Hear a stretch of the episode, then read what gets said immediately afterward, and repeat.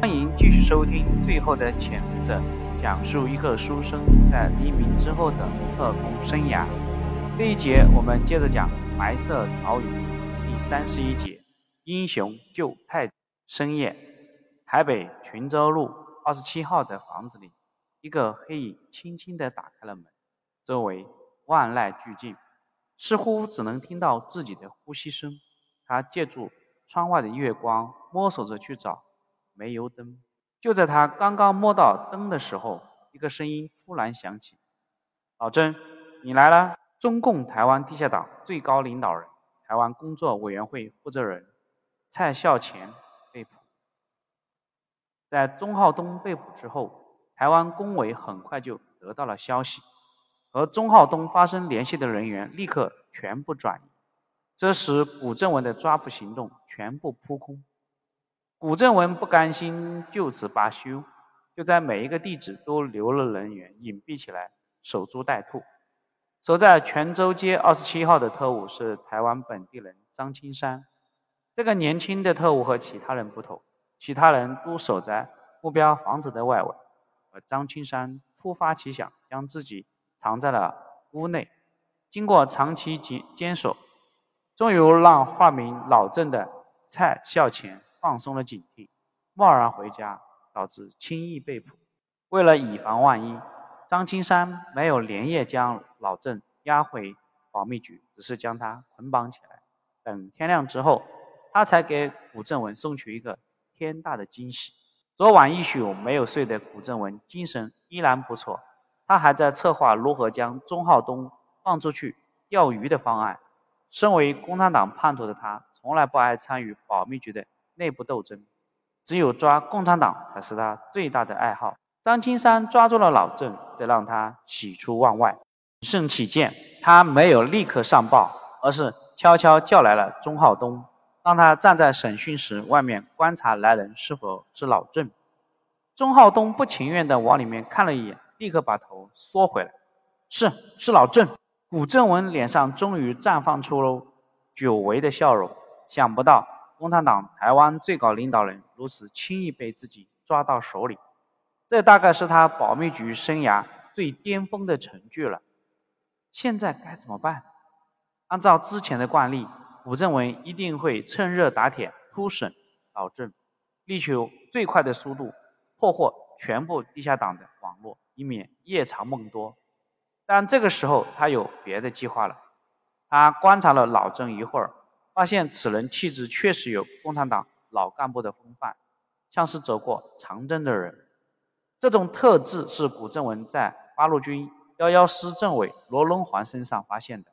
不光是罗荣桓，还有其他一些长征干部，那些骄傲、自信、深沉的气质是其他干部无法模仿。另外，老郑比其他长征干部还有一个不同地方，就是明显的缺乏定力。在审讯室里面的半个小时，老郑已经频繁四顾周围四次，好几次。这是没有定力的表现，证明此人有鬼聪明，但缺乏耐心和恒心，不是一个很难对付的角色。古正文决定不着急审讯老郑，就这么晾着他。张金山是秘密逮捕他的，一时半会还不会被察觉。古正文决定先拿这个好消息去慰藉一下局上的毛局长。正在办公室待着的毛人凤听到台湾地下党。最高领导人被捕，脸色瞬间高兴起来。太好了，自己连输几阵的情况下，这个收获足以力保自己在蒋介石面前的脸面和地位。毛人凤一边命令古正文扩大战果，一方面命令他马上写报告，自己要尽快向总裁报喜。就在古正文抓紧写报告的时候，郑建明已经将杜长城。胡林以及技术总队的一些人全部抓获归案。经过郑建明的亲自审讯，杜长城、胡林颖在证据面前毫无抵抗能力，将从上海开始，再到广州、重庆等地倒卖军火、贪污经费等事实一一招供。在郑建明的耐心诱导下，毛人凤远在香港治病的妻子也被招供出来。虽然一年前。向影星和毛人凤就分居了，但是杜长城依然把之前通过贿赂向以新接近毛人凤的事情抖了出来。唯一有疏漏的地方，杜长城和胡林颖都否认陷害林峰，逼迫林峰逃走。不过这件事情已经不是郑建民所关心的，而是对胡林颖供出保密局余生也参与了倒卖军火，这明显属于诬告。此时八圣园的余生已经完全接受蒋经国的接近，躺回舒服的房间里去补充精神去了。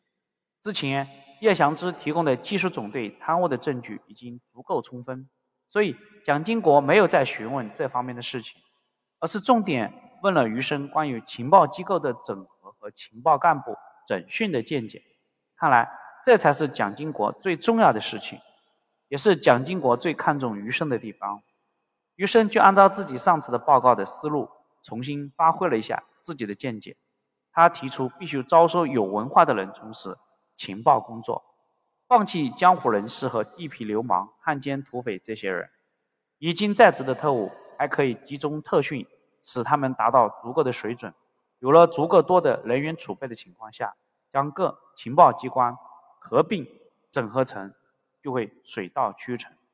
对于余生的见解，蒋经国表示了由衷的赞赏。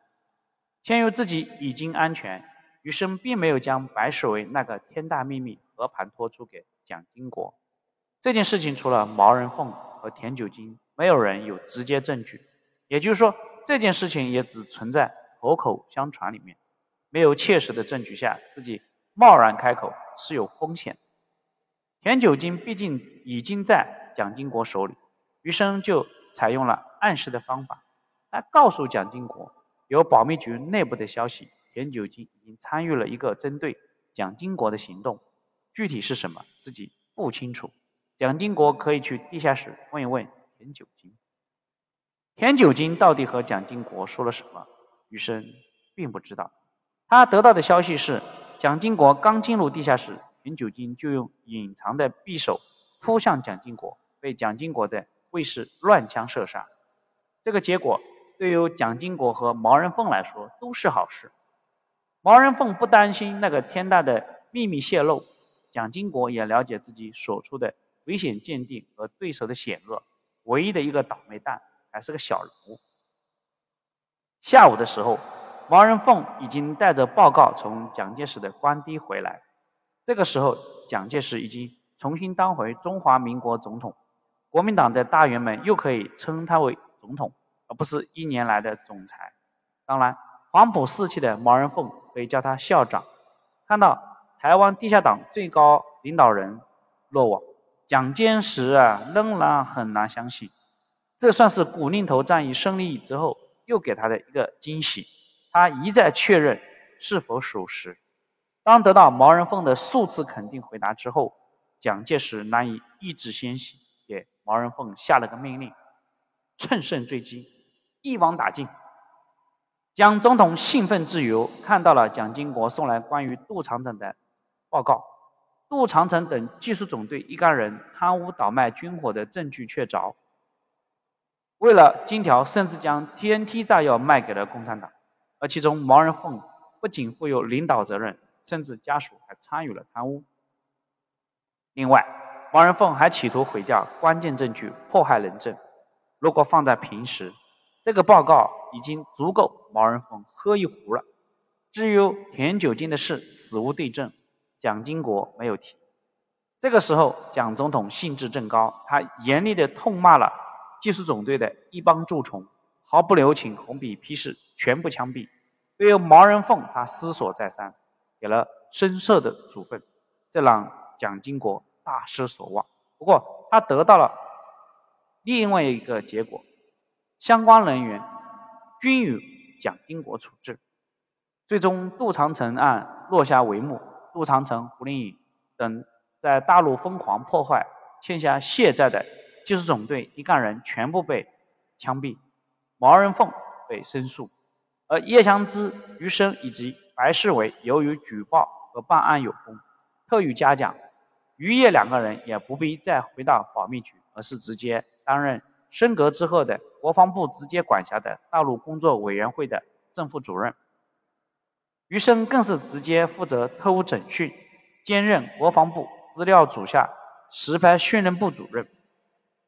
有意思的是，在杜长城被执行枪决之前，为了活命，他又向蒋经国供认了一个秘密：毛人凤曾经打算让这个杜长城雇佣黑帮绑架蒋经国，目的不是害死他，而是准备在绑架成功以后，由毛人凤带人去解剧，上演一出。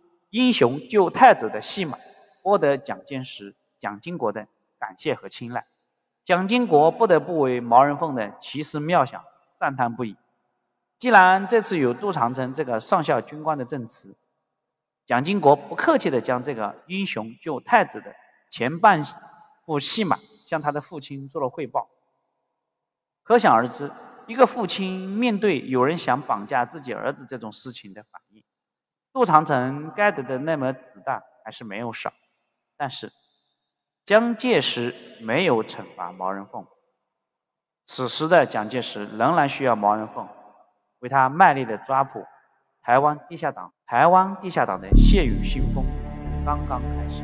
好，这一节我们就讲到这里，《白色岛屿》这个大篇章就全部讲完。谢谢你的收听。